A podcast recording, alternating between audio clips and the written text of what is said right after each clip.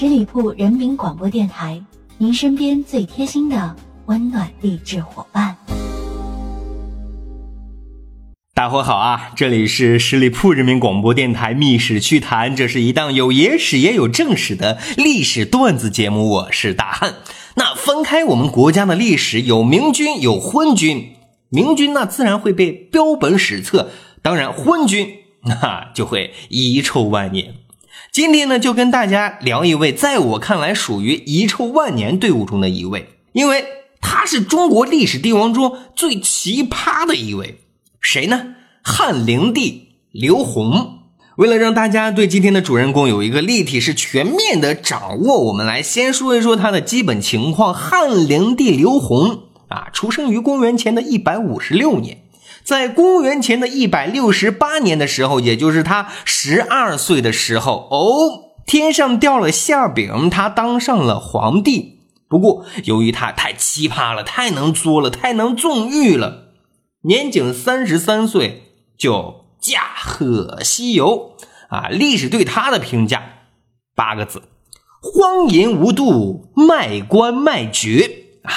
就听这八个字啊，我们可以想象一下他的奇葩之处。当时呢，汉灵帝年少啊，就把朝政交给了堪比他爹妈的宦官十常侍啊。关于十常侍的故事，我们之前的节目啊有过讲述啊，在这里不必赘述。所以啊，刘宏就不会为朝政这些事情而烦心了。那贪玩爱动也是他的本性，因此他也不会在后宫天天睡大觉，总要给自己找一些消遣的方式呀。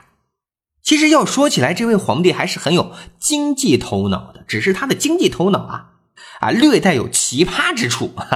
他最喜欢的事情呢，就是做买卖啊。皇帝对做买卖感兴趣。历史分析，那只能与他的出身有关啊？怎么讲呢？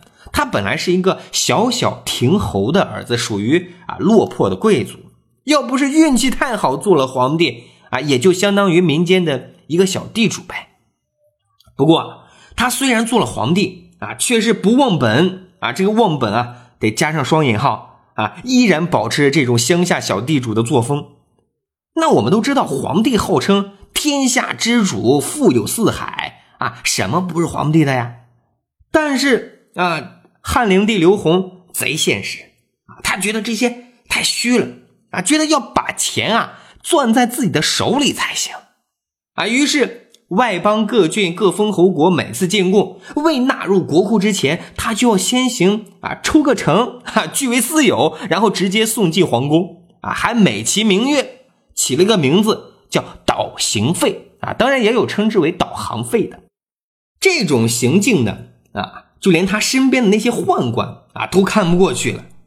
有一天呢，有一个宦官叫吕强，就写奏章委婉的劝天子啊，要以天下为重，不要为贪几个小钱儿惹得天下不安。那汉灵帝刘宏还没有看完，就大怒不已，把奏章摔在了地上，对他的这个宦官爹张让。大骂吕强的可恨，哈，他的爹张让啊，自然也是顺着他惯着他啊，也把吕强那大骂一顿。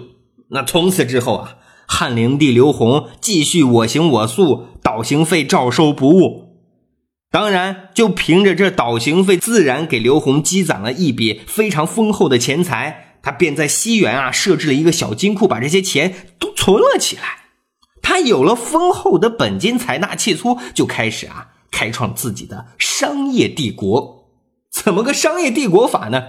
有意思的是，他在后宫啊建造了一条商业街啊，仿造外面的街市啊，也设有各种各样的商店啊、摊贩啊，让自己的宫女嫔妃一部分人扮演成各种商人，在叫卖，来来来，走过路过不要错过啊！另一部分人呢，扮成买东西的客人啊，还有的扮演成卖唱的、耍猴的。所卖的东西啊，是种类很是丰富啊，从胭脂、发簪、玉佩啊，到女人用的内衣啊，从书画、棋、琴啊，到各种啊这个大宝剑啊，五花八门，热闹非凡！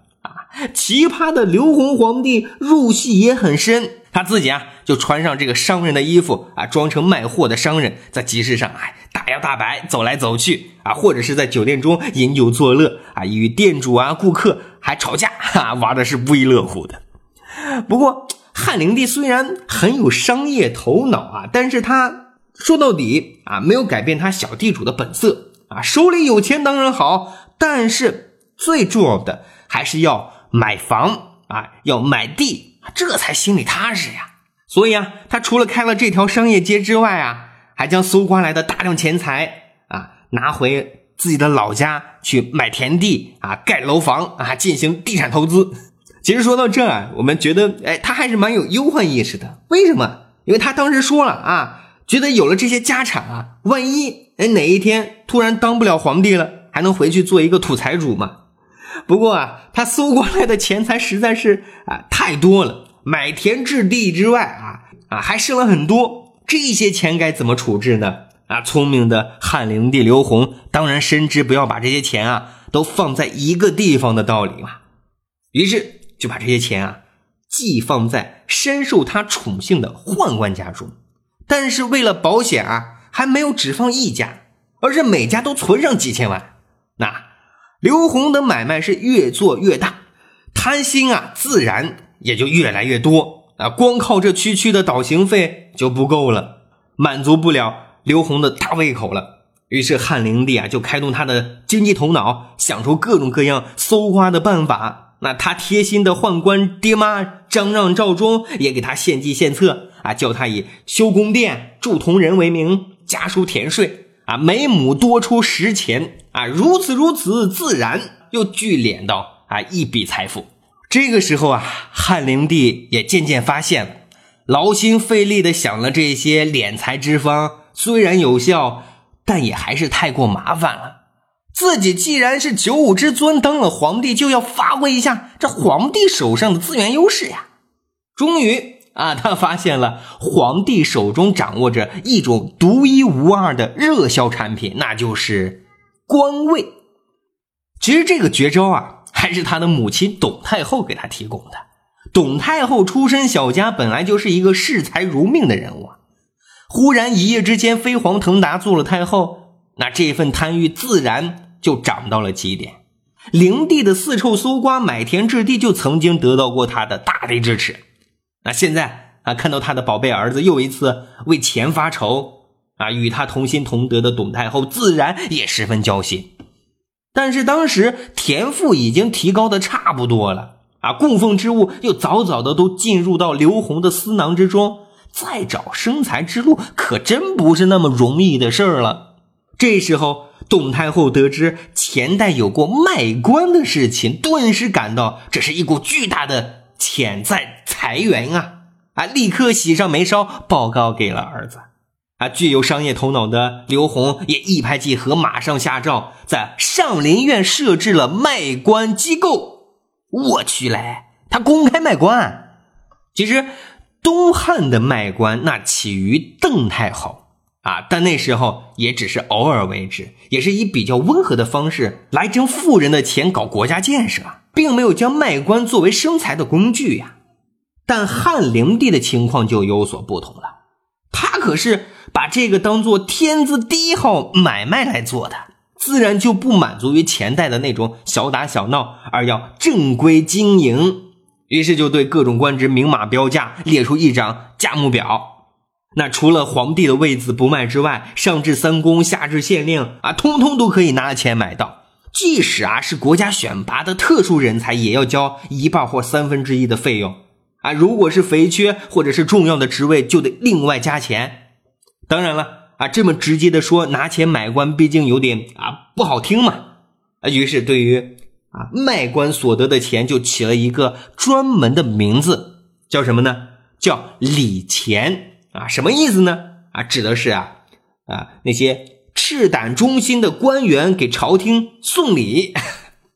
于是啊，买方卖方啊就都没有什么不好意思的了。汉灵帝的这场卖官大买卖啊，从公元前一百七十八年到公元前的一百八十四年，整整六年时间。买卖做久了，价格也就要随行就市了啊，有所调整。地方官由于直接黎民，搜刮百姓比较方便，售价呀就要比朝官啊高上一倍。因为各县贫富也不等，县官的售价也就各不相同。在这种政治生态背景之下呀，不但平民想做官要买啊，就是官吏想升迁啊也得出钱啊。为了激励他们出钱的踊跃性啊，求官的人还可以估价投标哈，出价最高的人就可以中标上任。当然，买官的价格并不固定，也可以根据求官人的身价和拥有的财产随时增减啊。比如。当时有一个名门望族叫崔烈，他想当司徒，他是一个啊当地有名的大名士啊，便通过关系，只花了五百万钱买下了一个价值一千万的司徒。到册拜之日，宫廷举行隆重的啊这个封拜仪式，刘宏呢是亲临殿下，百官肃立阶下。刘宏突然看见崔烈啊春风得意的样子啊，突然一股酸意油然而生。哎，这个管卖亏了，本该要他一千万的。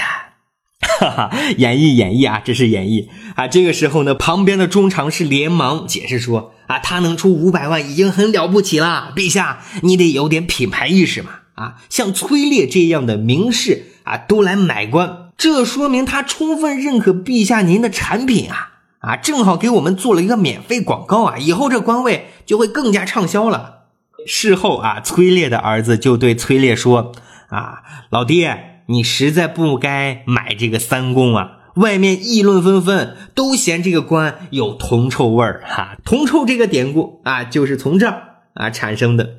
至于汉灵帝刘宏其他狗血奇葩、荒淫无度的事儿啊，实在不好说。大家如果有兴趣，可以问问度娘，尺度之大啊，令人咋舌。”好了，十里铺人民广播电台《密史趣谈》，我是大汉，感谢大家的收听，欢迎大家关注十里铺人民广播电台公众微信账号，每天都有新鲜好玩的故事与你分享。我们这一期节目就是这样了，感谢您的关注，下期再会。本期节目由十里铺人民广播电台制作播出，了解更多的资讯，请关注十里铺人民广播电台的公众微信。和新浪、腾讯的官方微博，感谢收听，我们明天再见。